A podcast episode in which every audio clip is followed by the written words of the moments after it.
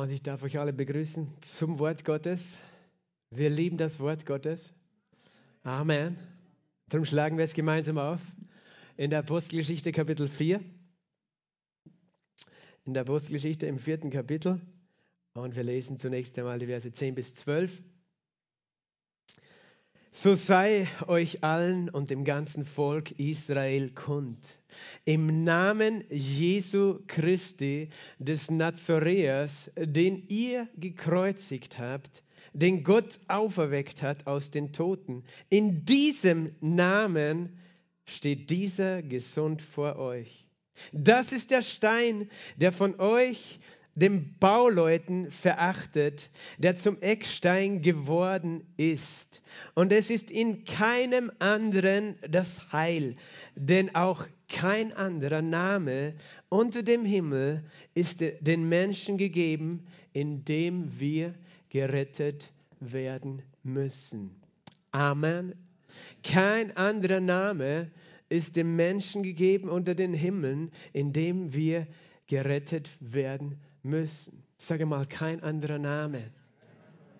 Kein anderer Name als nur der Name Jesus. In keinem anderen Namen ist das Heil als nur in dem Namen Jesus. Dieser wunderbare Name Jesus. Halleluja. Er sagt, in dem Namen von Jesus Christus, dem Nazaräer, steht dieser wieder gesund vor euch und es ist in keinem anderen Namen das Heil. Kein anderer Name. Halleluja. Ich möchte heute über diesen wunderbaren Namen mit euch sprechen. Es ist so eine einfache Botschaft und doch so eine wunderbare Botschaft. Der Name Jesus. Halleluja. Der Name Jesus. Es gibt ein Lied, ich werde es mit euch üben, okay? Das, ich probiere es zu singen. Und ihr könnt dann vielleicht mitsingen, es ist Englisch, über den Namen Jesus.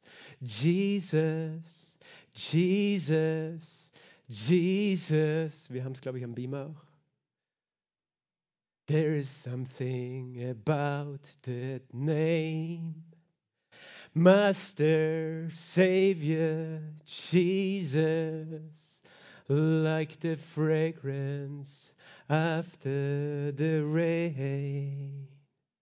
Jesus, Jesus, Jesus. Let all heaven and earth proclaim.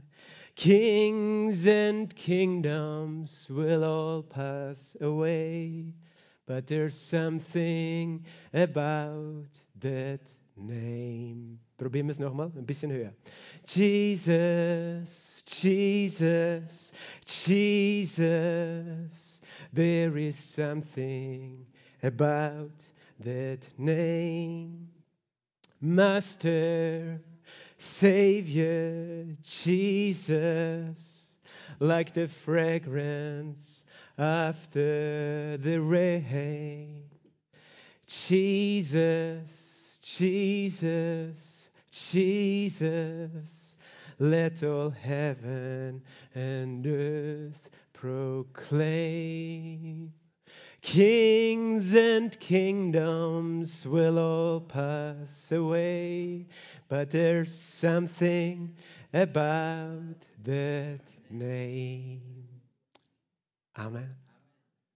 Wer es nicht verstanden hat, das ist Englisch. Es bedeutet Jesus, Jesus, Jesus. Da ist etwas mit diesem Namen. Meister, Retter, Jesus, wie der Duft nach dem Regen. Lass alle Himmel und die Erde verkündigen, dass die Könige und Königreiche, die werden alle vergehen. Aber etwas ist an diesem Namen Jesus. Amen. Lass uns die Geschichte zu diesen Aussagen von Petrus lesen in, im Apostelgeschichte 3, ein Kapitel vorher, beginnt das in Vers 1 bis Vers 16. Petrus aber Johann und Johannes gingen um die Stunde des Gebets, die neunte Stunde, zusammen hinauf in den Tempel. Und ein Mann, der von seiner Mutter Leib an lahm war, wurde herbeigetragen man setzte ihn täglich an die Pforte des Tempels, die man die Schöne nennt, damit er Almosen erbat von denen, die in den Tempel gingen. Als dieser Petrus und Johannes sah, wie sie in den Tempel eintreten wollten, bat er, dass er ein Almosen empfinge. Petrus aber mit Johannes blickte fest auf ihn hin und sprach, sieh uns an. Er aber gab Acht auf sie, in der Erwartung, etwas von ihnen zu empfangen. Petrus aber sprach, Silber und Gold besitze ich nicht. Was ich aber habe, das gebe ich dir. Im Namen Jesu Christi des Nazareas, geh umher und er ergriff ihn bei der rechten Hand und richtete ihn auf.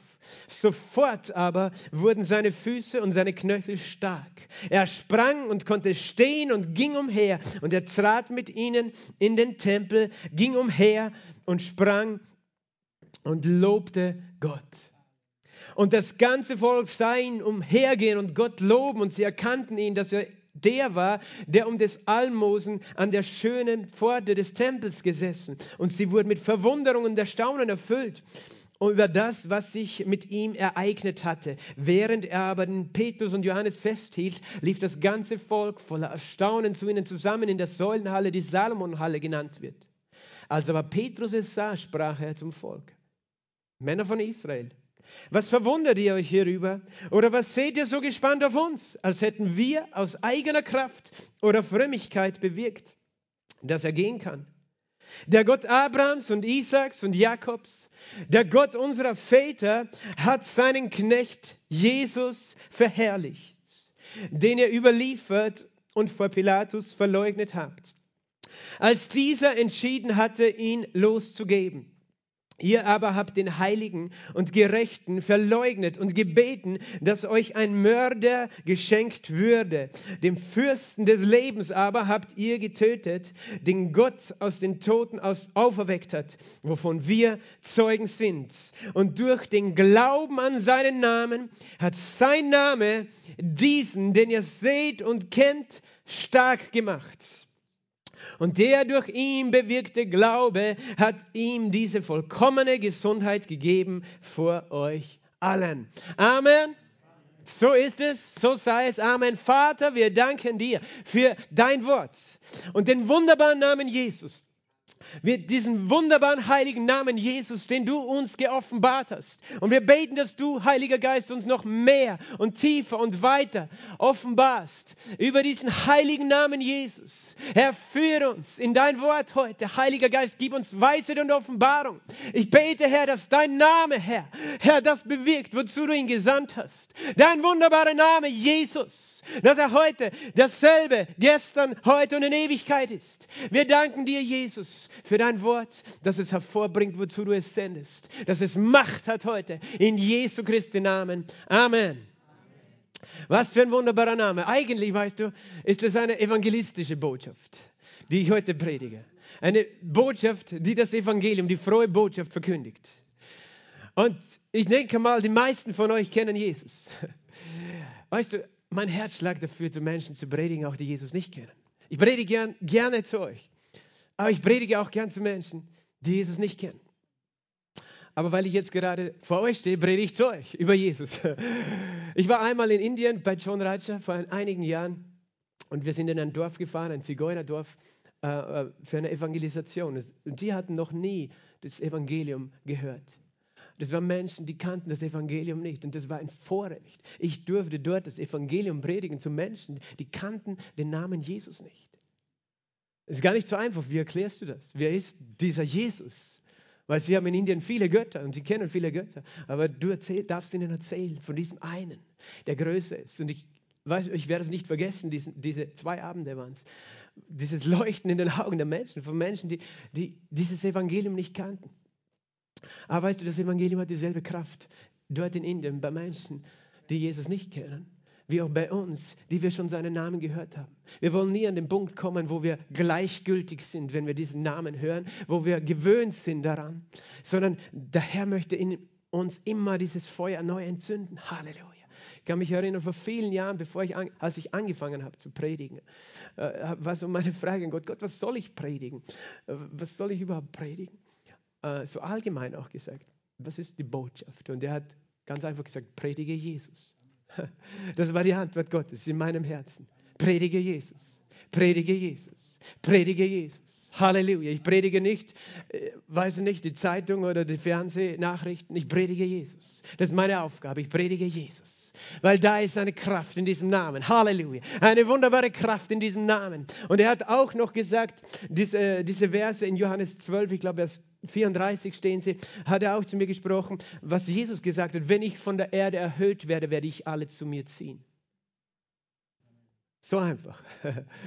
Wenn ich von der Erde erhöht bin, und er hat von seinem Tod gesprochen, seiner Auferstehung natürlich, dann werde ich alle zu mir ziehen. Aber es bedeutet auch, wenn Jesus erhöht wird in der Gemeinde, von der Gemeinde, wird er die Menschen ziehen. Unsere Aufgabe ist, Jesus zu erhöhen. Seine Kraft ist es, die Menschen anzieht. Dass da heute Menschen sitzen, das ist nicht wegen mir. Das ist nicht wegen der Lobpreisband, das ist, weil Jesus dich gezogen hat. Und mein Wunsch ist, dass Jesus erhöht ist. Das war eines der ersten Lobpreislieder, die ich gelernt habe. Herr, dein Name sei erhöht. Herr, dein Name sei erhöht. Herr, wir singen dir zur Ehre. Danke, dass du in mir lebst. Danke für deine Erlösung. Du kamst vom Himmel herab, zeigst uns den Weg, Herr, du hast am Kreuz bezahlt für meine Schuld. Und sie legten dich ins Grab, doch du stiegst zum Himmel auf. Herr, dein Name sei erhöht. Dein Name Jesus sei erhöht, oder? Der wunderbare Name Jesus soll erhöht sein in unserer Mitte. Danke, Jesus. Weißt du, diese Geschichte, ich denke mal, ihr kennt sie. Wahrscheinlich die Kinder in der Kinderstunde könnten sie schon erzählen. Silber und Gold habe ich nicht. Aber was ich habe, gebe ich dir. Und dann gibt es auch ein Lied dazu. Und er ging und er sprang und er lobte Gott. Und er ging und er sprang und er lobte Gott. ja, ich weiß, ich habe heute noch nicht genug auf der Bühne gesungen. und er ging und er sprang und er lobte Gott. Halleluja. auf jeden Fall eine bekannte Geschichte. Lass uns trotzdem hineinschauen ein bisschen. Petrus und Johannes gingen um die Stunde des Gebets, um die neunte Stunde. Die neunte Stunde, hast du schon mal überlegt? Es ist drei Nachmittag. Die Stunde des Gebets. Ich nehme mal an, das war Siesta. Weil es dort so heiß ist in Israel im Sommer. Weißt du, was machst du? Drei Nachmittag kannst du nicht arbeiten, es ist zu heiß. Die einen gehen schlafen, die anderen gehen beten. Auch Cornelius betete um die neunte Stunde, oder? Könnt ihr euch erinnern? Der Hauptmann, der hat auch am Nachmittag gebetet. Aber das, was ich gleich mal hier sehe, da, da gibt es eine Stunde des Gebets. Hast du auch eine Stunde des Gebets in deinem Leben? in deinem Leben. Eine tägliche Stunde des Gebets. Ich weiß, wir sind bequeme Westeuropäer, aber wir dürfen etwas lernen von der Bibel. Es ist gut, weißt du, eine Stunde des Gebets zu haben. Vielleicht schaffst es du nicht um drei Nachmittag, aber vielleicht um drei in der Früh. Manche können nicht schlafen oder um neun Vormittag oder um zehn am Abend. Aber ich, ich denke, es ist eine gute Gewohnheit zu haben, oder? eine Gewohnheit. Sie, sie gingen gemeinsam in den Tempel und dort in einem öffentlichen Ort zu beten. Bis heute gehen die Juden zur Klagemauer, die nicht im Tempel ist, aber die alte Mauer des Tempels und beten dort. Und ein Mann, der von seiner Mutterleib an lahm war, wurde herbeigetragen. Täglich setzt man an die Pforte des Tempels, die man die Schöne nennt, dass er dort bettelte. Keine Sozialversicherung. Es war die einzige Art und Weise, wie Menschen mit Behinderungen äh, leben konnten, dass sie bettelten und weißt du, er saß dort täglich. Täglich. Und zwar eben sein Leben lang schon. Wahrscheinlich nicht als Säugling, aber als er dann alt genug war, saß er täglich dort. Die Bibel sagt uns auch, er war 38 Jahre alt. Weißt du, warum ich das sage? Weil er saß an der Pforte des Tempels, wo Petrus und Johannes vorbeigingen. Ein paar Monate davor war Jesus dort ein- und ausgegangen. Und er war täglich dort gesessen.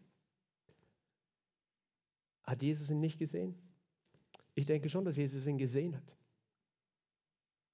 Aber es gibt für alles eine Zeit. Es gibt für alles eine Zeit. Und dieser Mann, der hatte keine Ahnung vom biblischen Glauben. Er glaubte nicht aufgrund der Schrift. Er kannte den Glauben so nicht, das ist anzunehmen. Aber es war ein Wirken des Heiligen Geistes, eine Gabe des Heiligen Geistes. Die wirkt der Heilige Geist, wie er will. Aber der Heilige Geist hat einen Plan gehabt, einen Zeitplan gehabt. Ist interessant, oder? Dass, dass dieser Gelähmte aufbewahrt war bis nach der Auferstehung Jesu. Eigentlich hätte Jesus ihn schon heilen können, oder? Er ist so oft vorbeigegangen, aber er hatte nicht geheilt, weil Gott einen Plan hatte. Gott hat einen Plan. Sag das zu deinem Nachbar. Gott hat einen Plan. Er, er kennt den Zeitpunkt. Er kennt den Zeitpunkt in deinem Leben.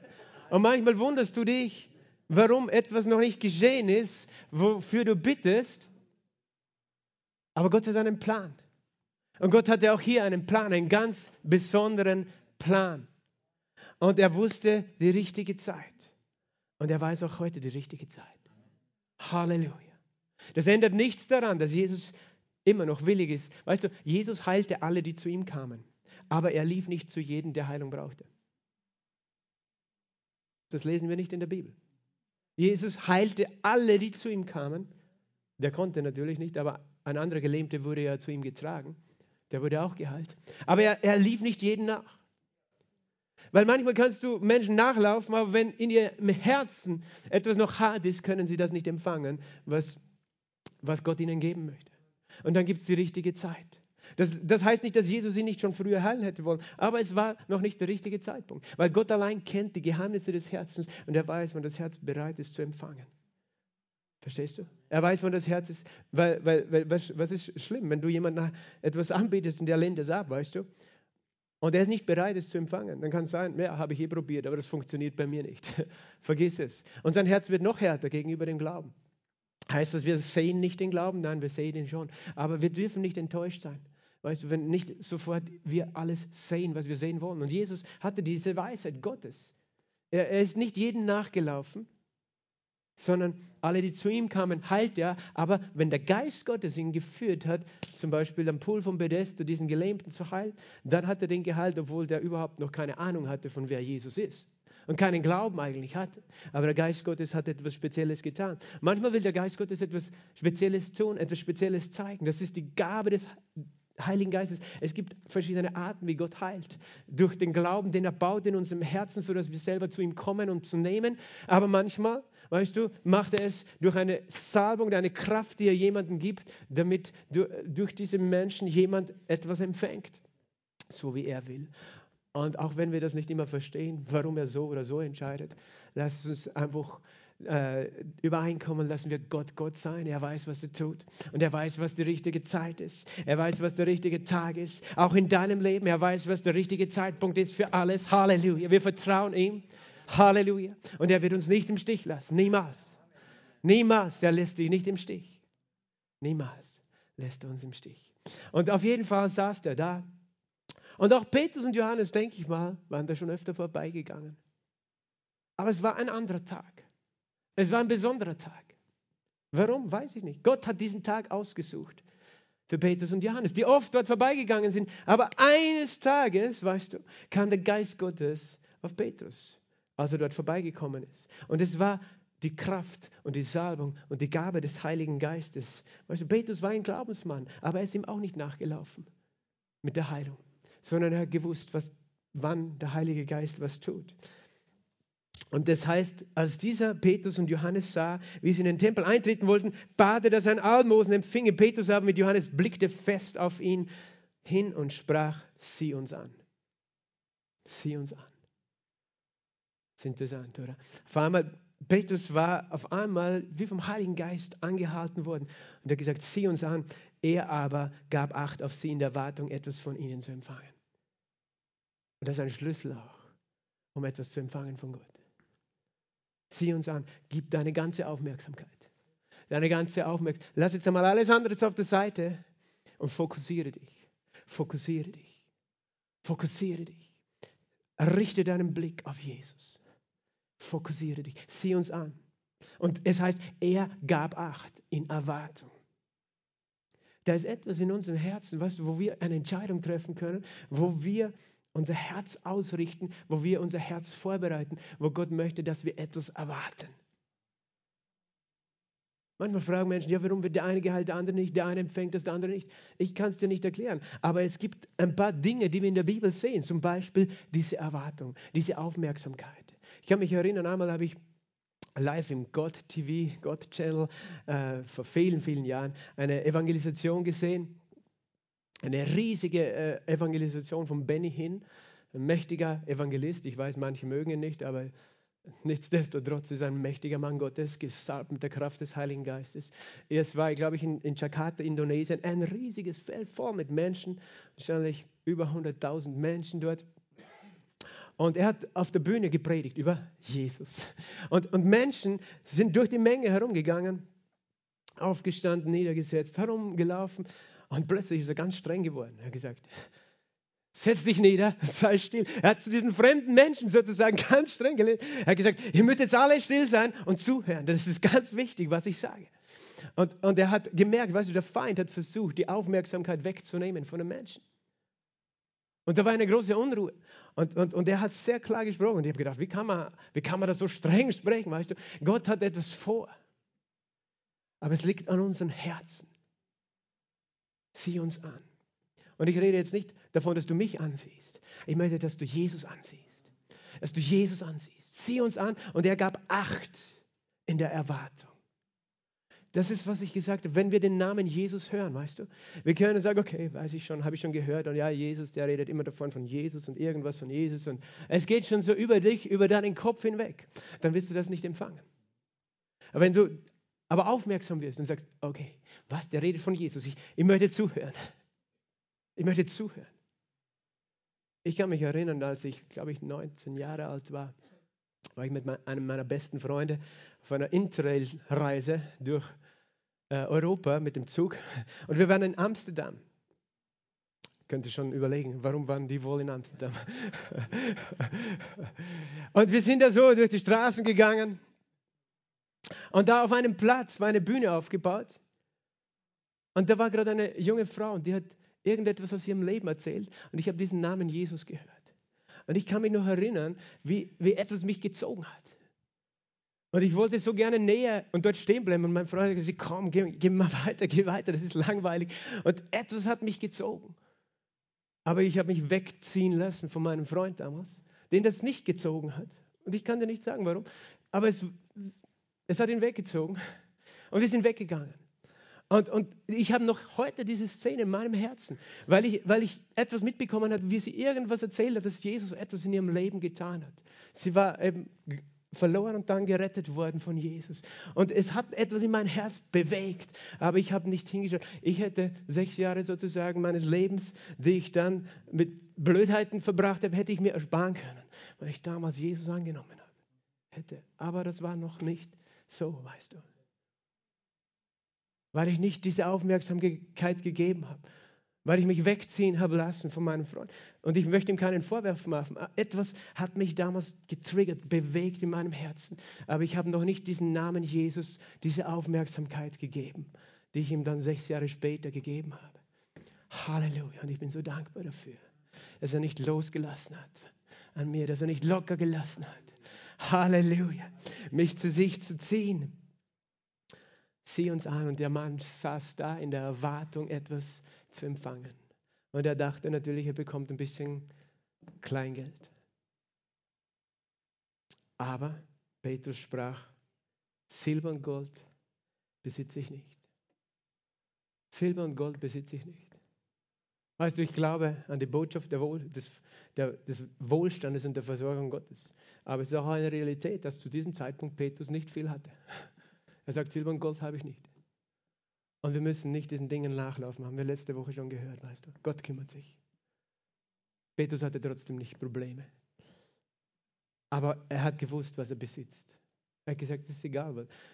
Was denkst du, dass du brauchst? Dieser Mann dachte, ich brauche Geld für mein Essen. Das war sein einziger Fokus. Er, er, hatte ein, er hatte eigentlich zwei Nöte. Der eine war, dass er körperlich behindert war, aber das war für ihn normal geworden.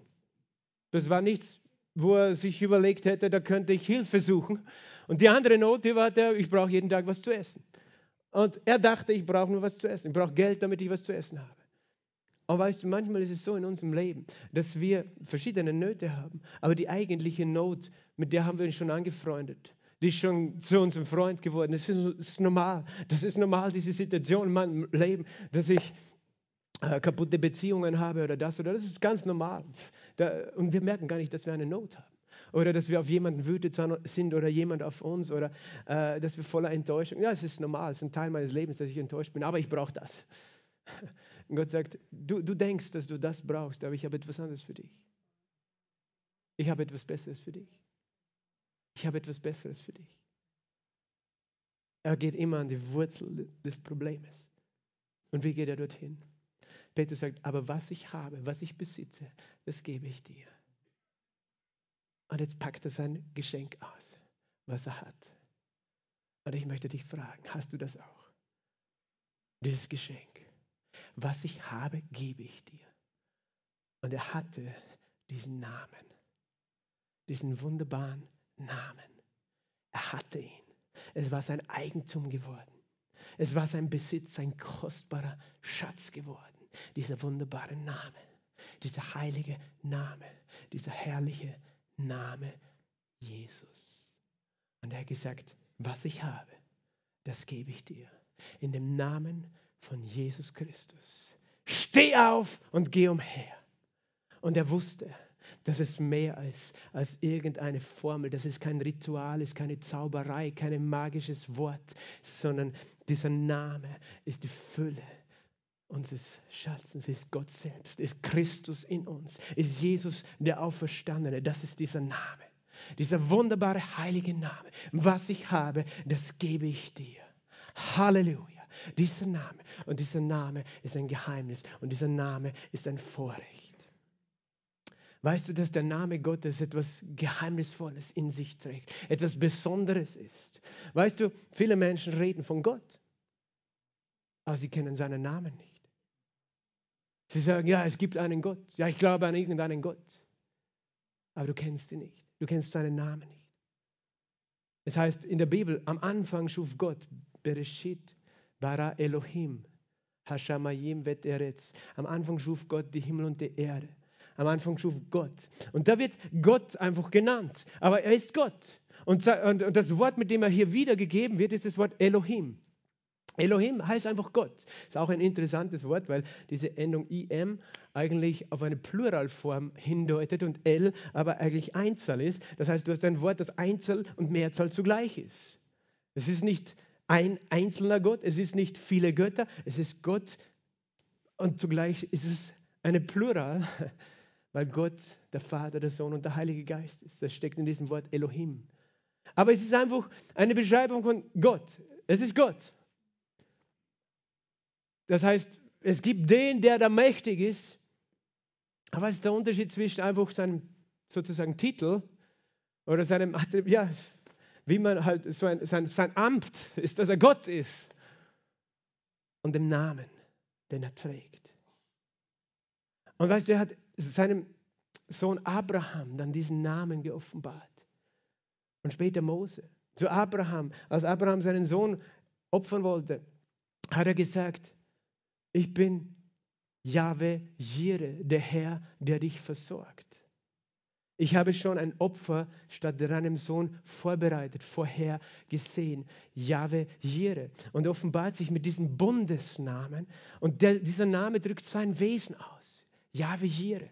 Und, und auch Mose, als er eben in der Wüste die Schafe hütete im Alter von 80 Jahren und er kam zu diesem brennenden Dornbusch ein Dornbusch in der Wüste, der brannte und doch nicht verbrannte. Und er ging hin und, und aus dem Feuer, da sah er sozusagen den Engel des Herrn, der nichts anderes ist als Jesus Christus, aber er hatte damals diesen Namen und Titel noch nicht, weil er noch nicht Mensch und Fleisch geworden war. Aber er sah dort Gott in diesem Feuer, in diesem Dornbusch und, und er sprach zu ihm, aus, de, aus dem Feuer sprach Gott und sagt, zieh deine Sandalen aus, denn der Boden, auf dem du stehst, ist heilig.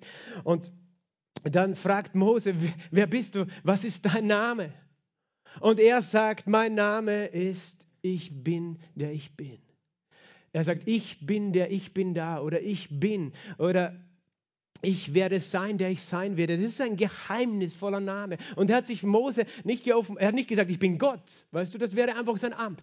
Aber er hat seinen Namen gesagt und sein Name beschreibt sein Wesen, seine Persönlichkeit. Ich bin Yahweh. Und das ist ein geheimnisvolles Wort. Und ich möchte auch dieses Wort ein bisschen anschauen, weil dieses Wort, weißt du, in, in einem hebräischen Buch, in einer hebräischen Schrift, in der Tora, dieses Wort, da wurden nur die Konsonanten geschrieben. J, H, W, H. J, H, W, H. Diese, diese vier Buchstaben, und zwar groß geschrieben, weil die Juden ja wissen, das zweite Gebot ist, du sollst den Namen Gottes nicht achtlos aussprechen nicht zu nichtigen aussprechen. Du sollst den Namen nicht irgendwie benutzen wie irgendein anderes Wort oder sogar zum Fluchen oder irgendetwas. Und damit sie diesen Namen ja nicht achtlos aussprechen, haben sie sich selbst sozusagen beschützt, indem sie dann gar keine, äh, keine Vokale da eingefügt haben in diese vier Buchstaben, weil da haben sie nur drunter ein paar Vokale geschrieben, die bedeuten Adonai, Adonai bedeutet Herr. Das heißt, wenn du den Text vorlesen würdest und dann kommst du zu diesem Wort Jahwe, ich bin Jahwe, das darf man nicht sagen, sagt man, ich bin der Herr. Adonai. Der Herr dein Gott. Ich bin Adonai. Aber du durftest nicht das aussprechen. Und so ist es zu einem Geheimnis geworden, was dieser Name wirklich ist. Und äh, da gibt es verschiedene Meinungen. Es gibt, es gibt die einen, die sagen, ja, er gehört ausgesprochen Jehova. Von daher kommt auch der, diese Gruppe, die, die, nennen sich die Zeugen Jehovas. Aber das heißt nicht, dass Jehova falsch ist. Es das heißt nur, sie sind der Meinung, dass der, der, der Name Gottes so ausgesprochen werden ist. Jehova. Weil du kennst ja nur J-H-W-H, diese vier Buchstaben, Jehova. Und, und es steht, das steht in, in einigen, auch in, in englischen Bibeln, Bibeln steht oft dieser Name äh, dann ausgeschrieben als Jehova. Und das, das, ist nicht unbedingt falsch. Und dann gibt es äh, moderne Bibelforscher, die sagen, nein, es müsste Yahweh heißen. Und äh, Yahweh ist, ist, ursprünglich und hat auch damit zu tun, dass in den Psalmen, weißt du, wenn David über den Namen Gott, äh, über Gott redet, der, dann äh, kürzt er manchmal diesen Namen ab und nennt ihn Cha, Ja, J-A-H. Also er lässt den zweiten Teil weg und nennt ihn Ja. Ja will ich preisen. Ja will ich preisen. Und dann sagen manche, siehst du, Ja muss der erste Teil sein, Yahweh und nicht Jehova. Also Yahweh Ja, weißt du, da gibt's, selbst der Bob Marley hat das gewusst, oder? Er hat ein Lied geschrieben, Ja lives, Ja, Ja lives, Ja lives. Ihr, ihr, kennt das nicht, oder? Ihr wart brav alle, ihr habt nie Bob Marley gehört. Lives, weißt du, er war mein großes Vorbild. Früher, damals, als ich in Amsterdam war. Bob Marley, weil er ist ja wirklich, ich meine, er macht gute Musik. Weißt du, und dann, ich meine, er redet von Gott sogar in seinen Liedern. Cha, cha, live, Jalif, yes, Jalif. er, er, er, singt von Gott und, und außerdem, weißt du, er besauft sich nicht, sondern stattdessen raucht er Marihuana. El Alkohol ist sowieso viel zu teuer gewesen für mich, weißt du. Und ich, ich, muss, ich muss gestehen, ich habe tatsächlich eine Zeit lang meines Lebens Völkerkunde studiert, Ethnologie, und ich habe ein Fach belegt, das heißt die ähm, Religionen der Karibik, Rastafarianismus, ich habe das studiert, ich wollte das wissen, was die glauben. Die, die, glauben ganz viel aus der Bibel, aber sie mischen alles zusammen und sie sagen dann zum Beispiel eben, wir wollen stark sein wie Simpson und deswegen haben wir Dreadlocks, weil Simpson, Sim, hast du gewusst, Simpson hatte Dreadlocks, sieben Stück. Die Bibel sagt, er hatte sieben Haarlocken, die ganz lang waren. Sieben lange Dreadlocks. Und er war stark und mächtiger Krieger. Und dieser, weißt du, Rastafari, das war nichts anderes als ursprünglich entlaufene Sklaven, die sich in den Dschungel zurückgezogen haben von Jamaika und gegen ihre äh, Sklavenherren und die, die Engländer damals einen Guerillakrieg geführt haben im Dschungel. Und die haben sich zurückgezogen und die konnten dort nicht erobert werden, weil es so ein äh, unwegsames Gelände war. Und äh, die haben eben, waren auch Krieger sozusagen und haben ihre eigene Religion entwickelt, haben das Christentum genommen, aber auch ein bisschen, bisschen von ihrem Heidentum. Und den, den Simpson haben sie cool gefunden mit den Dreadlocks. Und sie haben sich auch ihre Dreadlocks gemacht.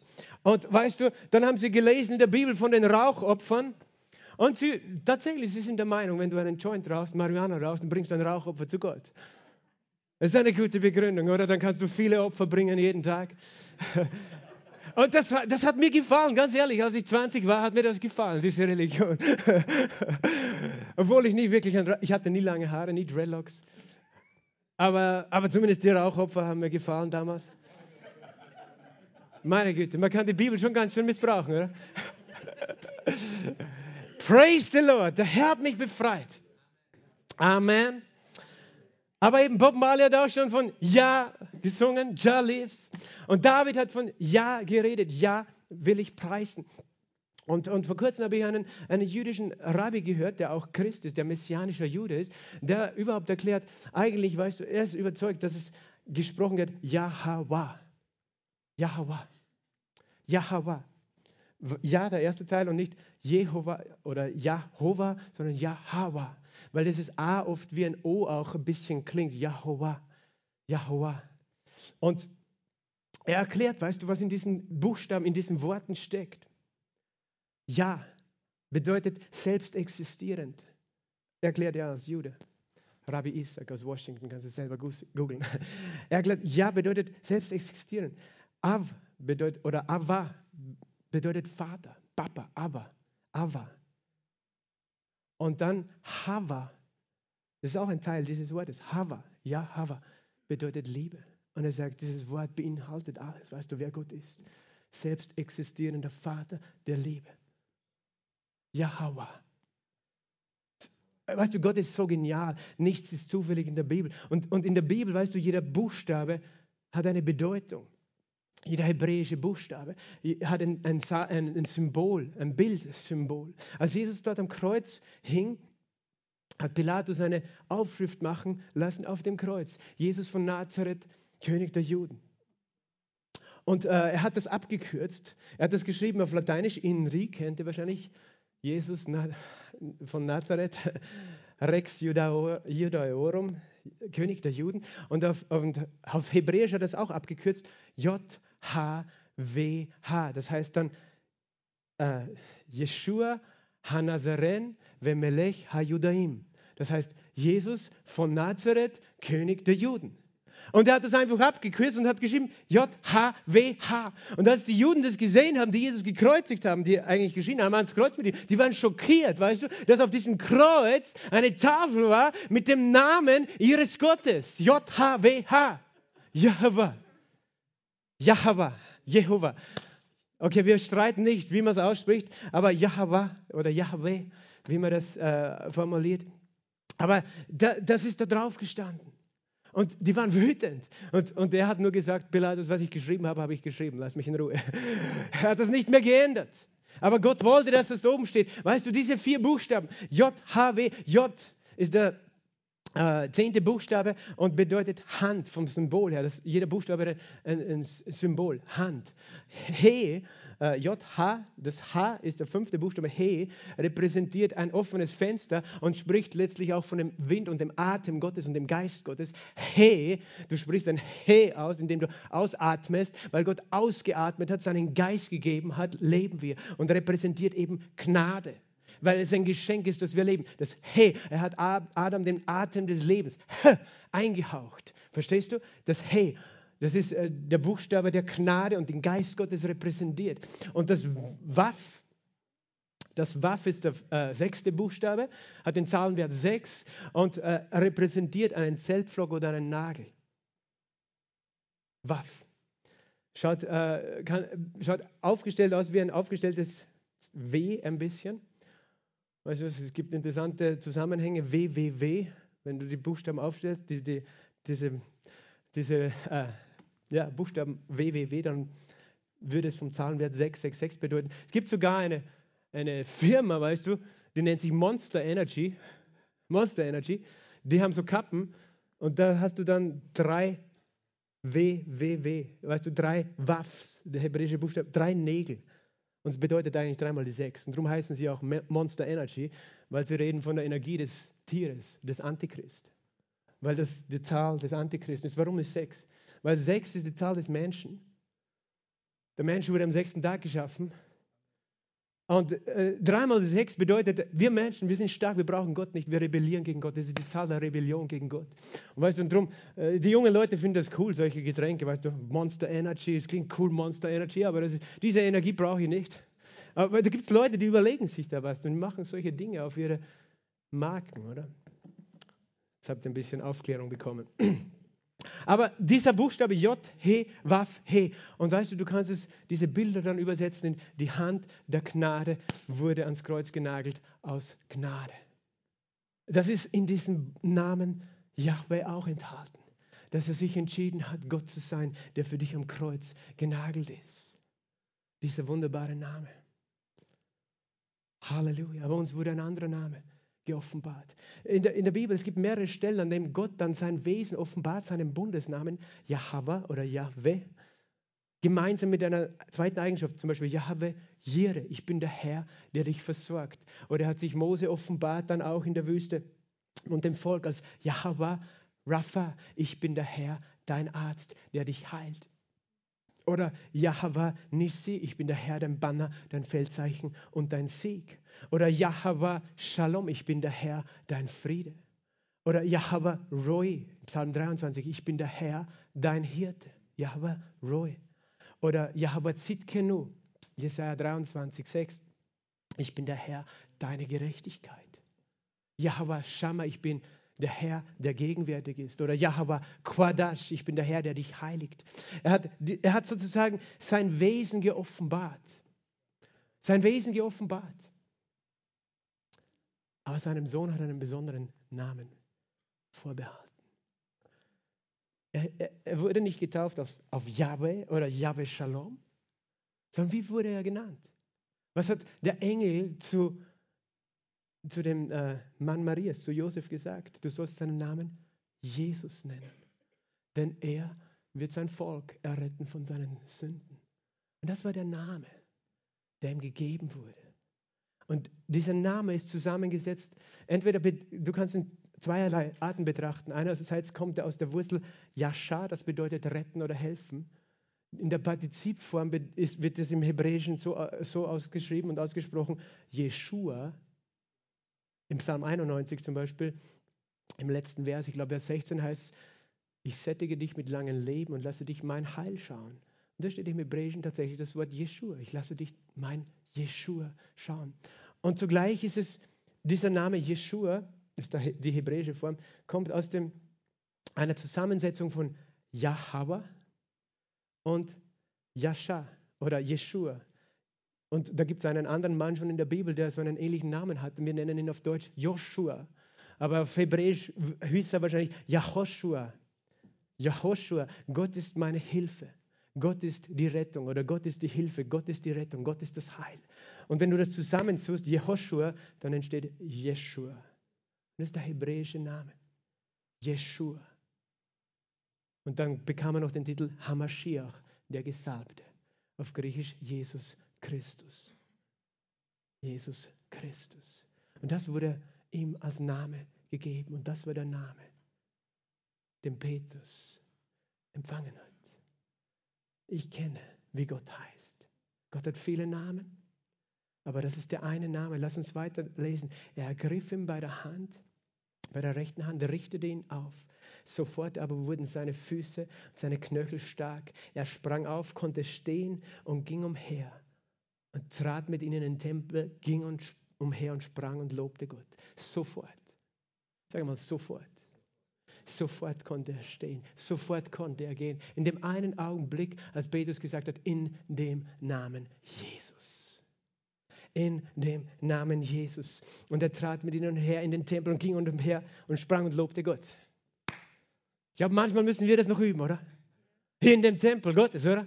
Wir springen und wir loben Gott. Manchmal sind wir noch ein bisschen so, okay, wir kommen aus einer traditionellen Kirche, wo wir gelernt haben, psst, leise. Wir wollen Gott nicht aufwecken, oder? Nein, Halleluja! Er ist schon munter, nur wir schlafen noch. Wir schlafen noch. Wir können umhergehen und springen und ihn loben und preisen und tanzen. Und diese ganze falsche Scham, weißt du, die kann abfallen von uns. Weil das, mit der bist du nicht geboren, oder? Sag, sag einmal, ich bin nicht mit Scham geboren. Oder kennst du irgendein Baby, das sich schämt, nackt herumzuhupfen in der Sonne und zu spielen? Der schämt sich nicht. Da ist keine Scham in dem Menschen. Erst wenn die Sünde bewusst wird, kommt die Scham. Verstehst du? Aber wir sind nicht so geboren, aber wir verhalten uns alle noch so. Wie wenn wir noch ein Korsett tragen. Gott möchte dich befreien, weißt du? Ich, ich sage sag das nochmal, bitte zieh nicht deine Kleidung aus. Verstehe jetzt nicht fast, was ich gesagt habe. Aber die Scham darfst du ablegen, die Scham, nämlich Gott zu preisen, Gott zu loben, seinen Namen zu bekennen, zu ihm zu stehen und dich nicht zu schämen dafür, dass du ein Kind Gottes bist. Diese Scham zerbrechen wir im Namen Jesu. Amen. Die kommt vom Teufel aber nicht von Gott. Und sie erkannten ihn. Die Menschen kamen zusammen, das Volk sah und sie liefen alle zusammen, waren alle verwundert, was da passiert war, weil jeder kannte diesen Mann. Gott hat einen Plan gehabt, oder? Erinnert euch. Und dann kommen alle zusammen und als Petrus es sah, sprach er zum Volk. Männer von Israel, was verwundert ihr darüber? Was seht ihr so gespannt auf uns, als hätten wir aus eigener Kraft und Frömmigkeit dieses Wunder vollbracht, ne? bewirkt, dass er gehen kann? Das ist oft der erste Gedanke von Menschen, weißt du? Wenn irgendwo was Großes geschieht durch jemanden, das muss ein ganz besonderer Mensch sein, der besonders heilig ist, der besonders irgendwie ein Prophet, was auch immer der sein mag, der ist besonders fromm und besonders gerecht und mächtig. Und alle haben auf Petrus geschaut in dem nächsten Moment und auf Johannes. Was denkt ihr, dass wir das bewirkt haben? Gott möchte dieses Denken von uns wegnehmen. Dass wir denken, es liegt an uns, an unserer Frömmigkeit, an unserer Art und Weise, was wir können, was wir nicht können, wie heilig wir sind, wie, wie fromm wir sind. Solange wir auf das vertrauen, haben wir nichts, werden wir nichts sehen, werden wir nichts von dem erleben, was hier drinnen steht. Wir müssen diese eigene Frömmigkeit, Selbstgerechtigkeit auch genannt, wir müssen sie mit Füßen treten, so wie Paulus gesagt hat, ich erachte alles als Dreck, wo ich mir denke, ich könnte mich wichtig machen. Petrus hätte sich wichtig machen können, aber er hat gesagt, nein, was schaut ihr auf uns, als hätten wir das vollbracht. Und dann kommt der Gott Abrahams und Isaaks und Jakobs, der Gott unserer Väter, hat seinen Knecht Jesus verherrlicht. Jetzt gerade ist etwas geschehen. Gott hat Jesus verherrlicht, den ihr gekreuzigt, überliefert und von Pilatus verleugnet hat, als er entschieden hat, ihn loszugeben. Er ist so kühn, Petrus, weißt du, er sagt ihnen das immer wieder, auch in der Apostelgeschichte 2, also zur Pfingstenpredigt, er sagt ihnen klar, ihr habt ihn umgebracht, aber er ist auferstanden. Er sagt auch, ihr habt ihn überliefert, der Pilatus wollte ihn noch freigehen, aber Gott hat ihn verherrlicht. Ihr habt gebeten, dass euch ein Mörder geschenkt wird. Der Barabbas wurde freigelassen. Den Fürsten des Lebens habt ihr getötet. Bei jeder Gelegenheit sagt er ihnen das. Es, es, sagt das auch, oder in Kapitel 4, Vers 10 haben wir es auch gelesen, gelesen im Namen von Jesus, den ihr gekreuzigt habt. Er, er sagt es ihnen direkt ins Gesicht, diesen Mächtigen dann. Er sagt es ihnen immer, er konfrontiert sie. Äh, das erinnert ihr euch, das war der, den ihr getötet habt. Weißt du, ich habe auch Jesus getötet, mit meinen Sünden habe ich ihn getötet. Auch ich habe ihn getötet, nicht nur sie. Und das müssen wir mal verstehen, damit wir umkehren. Ich habe Jesus getötet. Nicht die Juden damals. Ich habe ihn getötet, weil er für meine Sünden gestorben ist. Also habe ich ihn auch getötet. So einfach. Darum bin ich so dankbar, dass er mich nicht bestraft dafür. Es gibt nichts Schlimmeres, als Gott zu töten, oder? Gibt es irgendetwas Schlimmeres, was man tun kann, als Gott zu töten? Ich habe ihn getötet mit meinen Sünden, aber er hat mir vergeben. Danke, Jesus. Und dann sagt er, wir, sind, äh, wir sind Zeugen davon, dass Gott ihn auferweckt hat in Vers 15. Und jetzt kommt es, durch den Glauben an seinen Namen. Durch den Glauben an seinen Namen hat sein Name. Hör zu, Petrus sagt nicht einmal, Jesus oder Gott hat das gemacht, er sagt sein Name. Sein Name. Sag mal sein Name. Sein Name. Durch den Glauben an seinen Namen. Petrus hat gerade von diesem Jesus geredet, den Gott verherrlicht hat, den ihr getötet habt, aber Gott hat ihn auferweckt. Paulus beschreibt es so im Philipperbrief im zweiten Kapitel, Vers 7. Jesus machte sich selbst zu nichts und nahm Knechtsgestalt an, obwohl er Gott war. Und er wurde erniedrigt. Obwohl er wie ein Mensch befunden war, erniedrigte er sich selbst und wurde gehorsam bis zum Tod, ja bis zum Tod am Kreuz. Er hat sich selbst erniedrigt. Und jetzt kommt's. Darum, hör zu, sag mal darum. darum, weil er sich selbst erniedrigt hat, weil er sein Leben hingegeben hat, hat Gott ihn auch hoch erhoben und hat Gott ihm den Namen verliehen, der über allen Namen ist. Er hat ihm einen Namen verliehen, der über allen Namen ist. Höher als jeder Name weil er bereit war, sein Leben hinzulegen für dich und für mich. Und Vers 10, damit in dem Namen Jesus jedes Knie sich beugt, der himmlischen, irdischen und unterirdischen. Und jede Zunge bekennt, dass Jesus Christus Herr ist, zur Ehre Gottes des Vaters. Jesus Christus ist Herr, zur Ehre Gottes des Vaters. Und diesen Namen, dieser Name wurde ihm verliehen. Interessant, er wurde schon sozusagen bei seiner Beschneidung am achten Tag so genannt nach diesem Namen, Jesus. Aber hier sagt Gott, durch seine Hingabe ans Kreuz und seine Auferstehung ist es mehr, als dass ein Mensch ihm diesen Namen gegeben hat, sondern er wurde ihm verliehen, damit in dem Namen Jesus Christus jedes Knie sich beuge, der himmlischen, irdischen und unterirdischen, und jede Zunge bekenne, dass Jesus Christus Herr ist. Es gibt keinen anderen Namen, der höher ist. Kein anderer Name als der Name Jesus.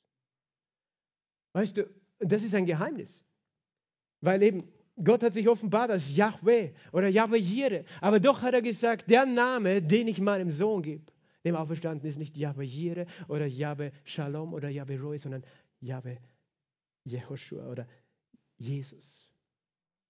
Jesus. Gott rettet ist sein Name. Das ist, wie er genannt werden möchte von allen Menschen. Gott, der rettet, Gott, der heilt, Gott, der befreit, Gott, der rettet.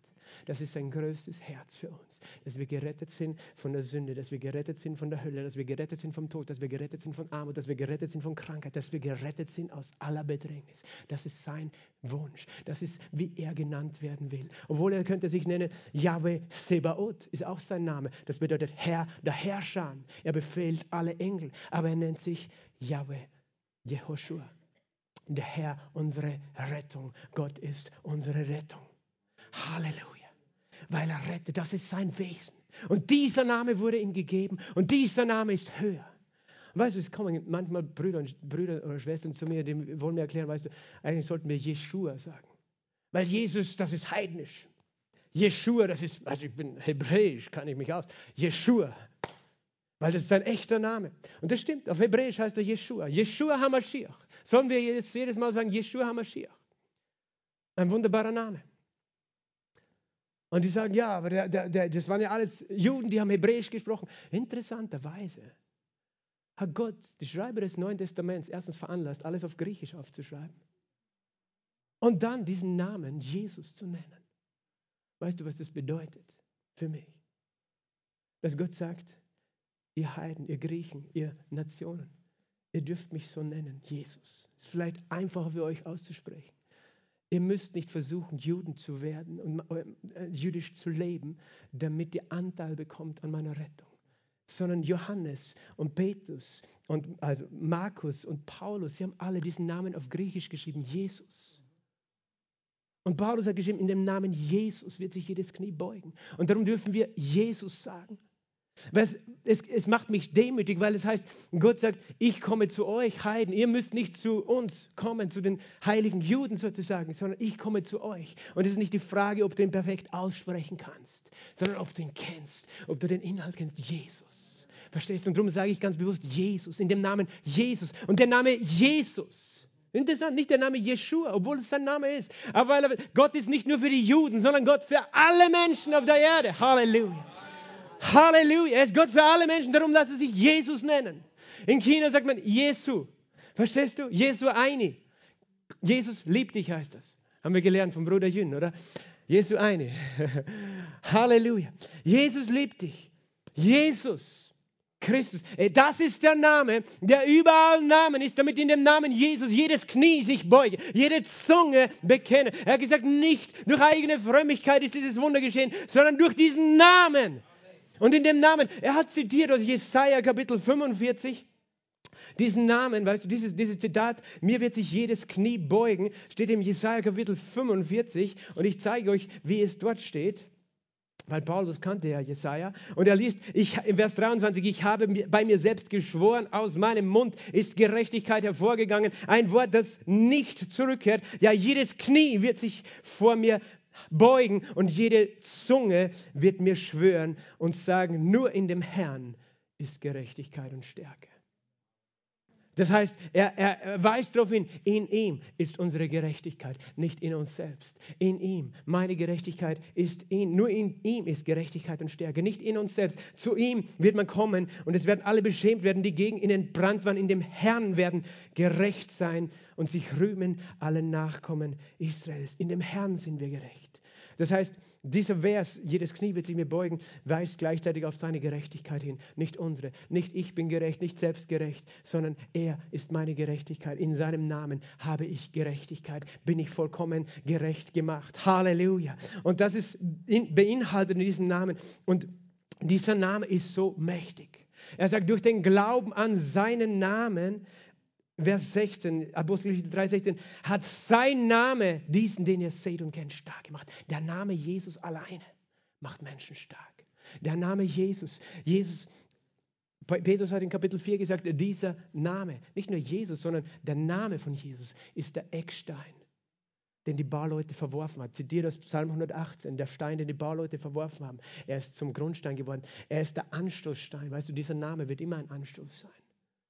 An diesem Namen scheiden sich die Geister. Du kannst mit Menschen über Gott reden, aber wenn du sagst, Jesus ist Gott, dann wirst du Probleme haben.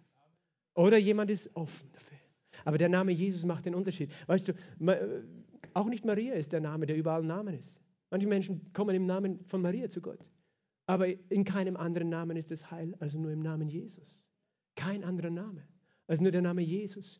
Oder auch nicht in dem Namen von irgendeinem anderen Religionsstifter. Menschen wollen das nicht hören, aber es ist nur ein Name. Es gibt niemand anders als diesen einen Namen. Uh, Jesaja Kapitel 28, 16. Jesaja 28, 16. Ähm, 16. Verzeihung, bin im falschen Buch gerade. War bei Jeremia. Da steht folgendes. Darum, so spricht der Herr, siehe, ich lege in Zion einen Grundstein, einen bewährten Stein, einen kostbaren Eckstein, felsenfest gegründet. Wer glaubt, wird nicht ängstlich eilen. Ich lege einen Stein in Zion, einen festen Stein. Wer glaubt, wer ist der Stein? Jesus. Wer ist noch der Stein? Der Name Jesus. Und wer glaubt, wird nicht ich mag diese Übersetzung. Nicht ängstlich allen. Weißt, wer glaubt an diesen Eckstein, er wird nicht gestresst sein. Er wird nicht gestresst sein. Wenn du glaubst an diesen Namen, dann verschwindet der Stress aus deinem Leben. Halleluja. Wer glaubt, äh, die, die Elberfelder Fußnote sagt auch, der, oder eine andere Übersetzung, ich weiß nicht, wo ich es gelesen habe, er wird nicht davonlaufen. Wenn du Probleme hast, aber du, du kennst den Namen, du brauchst nicht davonlaufen. Wer glaubt, wird nicht davonlaufen, weil du diesen Namen hast und diesen Namen kennst. Petrus hatte ihn. Und mein Wunsch, Gottes Wunsch ist, dass wir ihn alle so haben, wie ihn Petrus auch gehabt hat. Diesen Namen besitzen als unser Eigentum. Halleluja. Oder Psalm 20. Ich liebe Psalm 20. Schau, was da steht. Der Herr erhöre dich am Tag der Drangsal. Der Name des Gottes Jakobs mache dich unangreifbar. Was ist der Name des Gottes Jakobs? Jesus! Halleluja. Dieser Name macht was? Er macht dich unangreifbar. Un Sag mal, ich bin unangreifbar. Wegen dem Namen Jesus. Er sendet dir Hilfe aus dem Heiligtum und von Zion aus unterstütze er dich. Weil du den Namen kannst, sendet er die Hilfe aus dem Himmel zu dir, die Engel Gottes zu dir, seinen Geist zu dir, weil du diesen Namen anrufst. Sendet er Hilfe aus dem Heiligtum. Er denkt an deine Speisopfer und deine Brandopfer. Er gibt dir nach deinem Herzen und alle deine Pläne erfüllt er. Jubeln wollen wir über dein Heil im Namen unseres Gottes das Banner erheben. Halleluja. Wir jubeln in dem Namen Jesus. Darum machen wir Lobpreis in dem Namen Jesus. Halleluja. Wir jubeln über sein Heil. Jetzt habe ich erkannt, Vers 7, dass der Herr seinem Gesalbten hilft. Hast du das auch schon erkannt? Seinem Gesalbten. Jesus hilft. Aus seinem heiligen Himmel wird er ihn erhören. Durch Heilstaten seiner Rechten. Diese denken an Wagen und jene an Rosse. Heute würde man sagen, diese denken an Panzer und Kriegsgerät und Flugzeuge. Es ist, weißt du, es könnte uns erschrecken, was wir gerade sehen im Osten, weißt du, Richtung Russland. Diese denken an Wagen und Rosse, was auch immer geschieht auf dieser Welt. Wir aber denken an den Namen unseres Herrn, des Herrn unseres Gottes. Was auch immer Menschen im Schilde führen oder worauf sie ihr Vertrauen setzen. Wir setzen unser Vertrauen wir denken darüber nach auf Jesus. Wir denken an seinen Namen. Wir denken an diesen Namen Jesus. Wir denken an ihn. Jene krümmen sich und fallen. Wir aber stehen und bleiben aufrecht. Weil du den Namen Jesus hochgehalten hast in deinem Leben, stehst du und wirst du stehen bleiben. In deinem Leben, egal welche Stürme stimmen können, kommen werden. Herr, hilf der König, erhöre uns am Tag unseres Rufens und er wird uns erhören. Denn steht geschrieben, jeder, der den Namen des Herrn anruft, wird gerettet werden. Und zum Schluss noch etwas über diesen Namen im Hohelied, im ersten Kapitel das Buch Hohelied, ein Liebeslied, das Salomo geschrieben hat, das zugleich ein Lied ist, zwischen, das hinweist auf die Liebe zwischen Jesus und seiner Braut der Gemeinde. Im Hohelied im ersten Kapitel, er küsse mich mit den Küssen seines Mundes, denn deine Liebe ist köstlicher als Wein. Ein Duft gar köstlich sind deine Salben, ausgegossenes Salböl ist sein Name. Sein Name ist ausgegossenes Salböl, ein Duftöl. Diesen Namen auszusprechen, es versprüht ein, ein Aroma. Der Name Jesus ist wie ein ausgegossenes Salböl. Wenn wir diesen Namen singen, wenn wir diesen Namen sprechen, es ist wie ein Salböl, das ausgegossen ist. Und in diesem Namen ist die Salbung, die Kraft des Christus. In dem Namen von Jesus. In dem Namen Jesus. Jesaja 10, 27 sagt uns, vernichtet wird das Joch des Feindes durch das Fett, durch die Salbung, durch das Öl, durch die Kraft des Öles. Und wo ist diese Kraft, wo ist dieses Öl? In dem Namen. Wenn du diesen Namen aussprichst, fließt die Salbung vom Thron Gottes. Die Salbung vom Thron Gottes auf dein Leben. Wenn du, wenn du dich traurig fühlst und müde und du fängst an, diesen Namen auszusprechen, dann kommt Frieden und dann kommt die Kraft des Heiligen Geistes. Zum Abschluss zurück zu Apostelgeschichte 3,16. Durch den Glauben an seinen Namen hat sein Name, hör zu, sein Name hat diesen, den ihr seht und kennt, stark gemacht. Dieser Mann hatte vorher noch nicht wirklich einen biblischen Glauben gemäß den ganzen Schriften.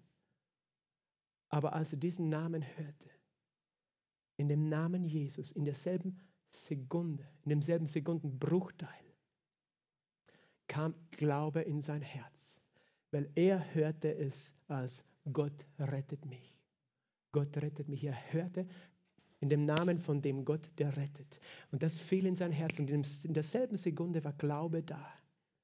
In derselben Sekunde war Glaube da, als er diesen Namen hörte. Dieser Mann war schwach und kraftlos und so fühlst du dich auch oft. Und du sagst, ich habe aber nicht so viel Glauben wie der oder der. Aber in dem Moment, wo dieser Name kommt, wo dieser Name gesprochen wird über dir, in dem Moment ist der Glaube da. Und der durch ihn bewirkte Glaube, der Glaube wird bewirkt durch was? Durch den Namen Jesus. Der hat was getan, er hat ihm was? Vollkommene Gesundheit gegeben. Halleluja.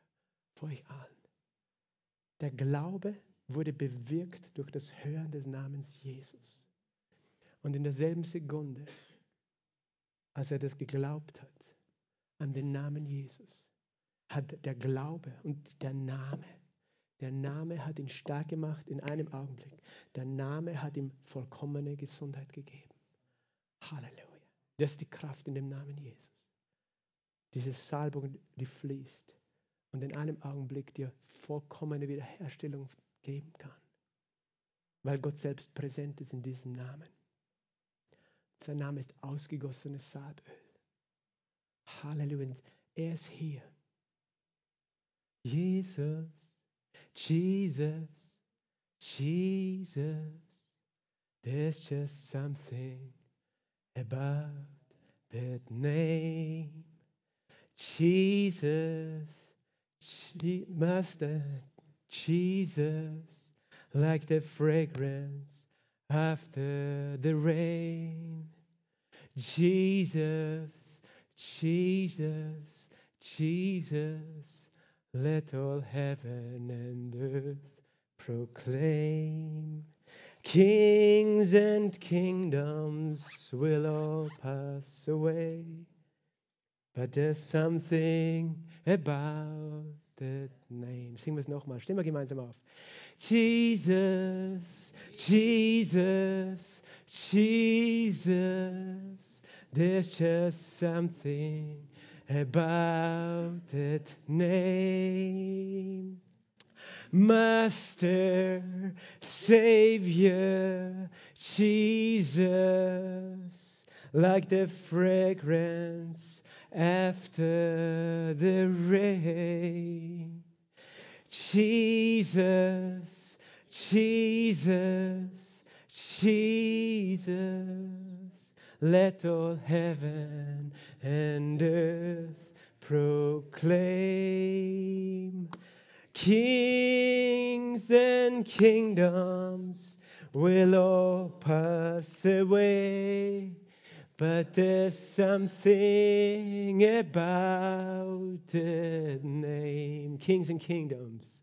Kings and kingdoms will all pass away.